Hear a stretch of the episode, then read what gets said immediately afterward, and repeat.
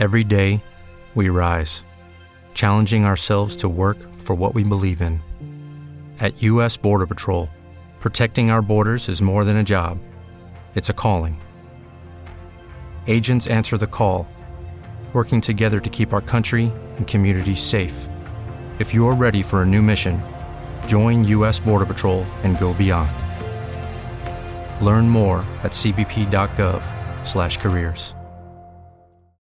Diciembre de 1991. Nevermind de Nirvana alcanza el millón de copias vendidas en Estados Unidos.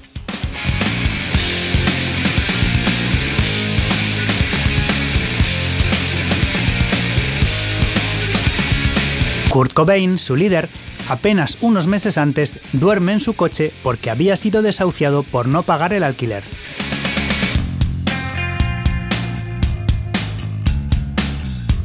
...1991 es el año del fin del apartheid, del golpe de Estado en la URSS, de la muerte de Freddie Mercury, de la Guerra del Golfo, el oro del equipo de gimnasia rítmica español en el Mundial de Atenas, el primer Tour de Francia de Indurain y el estreno de la película Solo en casa.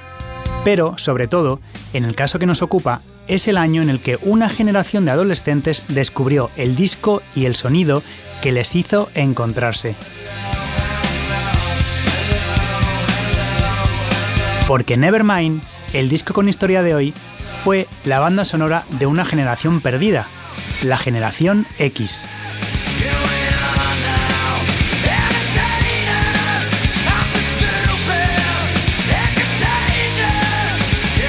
30 millones de discos vendidos, puestos 6 en la lista de los 500 mejores álbumes de la historia en 2020 y número 1 en los 100 mejores discos de los años 90 por la revista Rolling Stone, que curiosamente en el lanzamiento del álbum le dio 3 de 5 estrellas.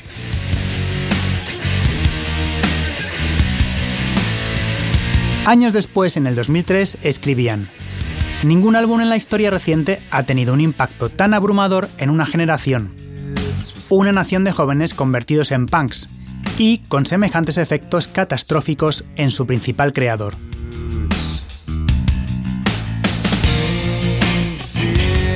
Hubo antecedentes de otros grupos que representando a la música independiente acabaron firmando con una discográfica y llegaron al número uno, pero ninguno antes creó un movimiento musical y social en el que el pop abrazó al indie, levantado sobre un punk olvidado que transmitía patetismo junto a una sensibilidad postfeminista.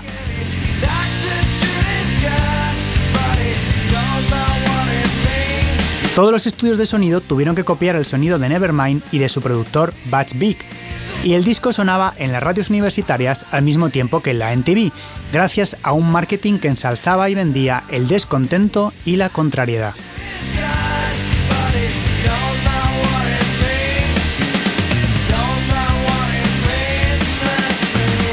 Nevermind facilitó cientos de contratos discográficos para bandas de lo que se llamó rock alternativo, creando la imagen del guitarrista triste como un arquetipo que aún perdura en algunos.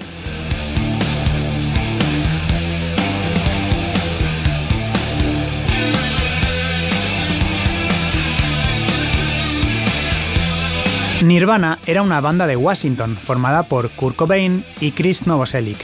Después de su primer álbum, el batería Dave Grohl se unió al trío. Nevermind es un disco de estructura clásica de power trio, guitarra, bajo y batería. Con estructuras sencillas y muchos acordes de quinta en las guitarras de Kurt, donde el elemento estético básico es la variación extrema de dinámicas, pasando de pasajes suaves a otros extremos, donde la voz de Kurt es el nexo crítico para darle sentido al disco.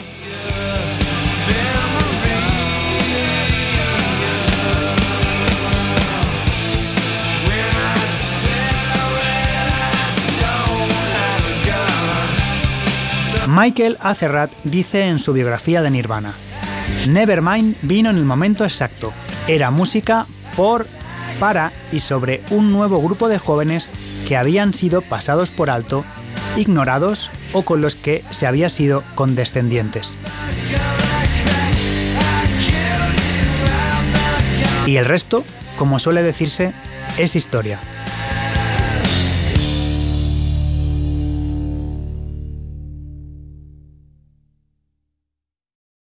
Dale más potencia a tu primavera con The Home Depot. Obtén una potencia similar a la de la gasolina para podar, recortar y soplar con el sistema OnePlus de 18 voltios de Ryobi desde solo 89 dólares. Potencia para podar un tercio de un acre con una carga. Potencia para recortar el césped que dura hasta dos horas. Y fuerza de soplado de 110 millas por hora. Todo con una batería intercambiable. Llévate el sistema inalámbrico OnePlus de 18 voltios de Ryobi. Solo en The Home Depot. Haces más. Logras más.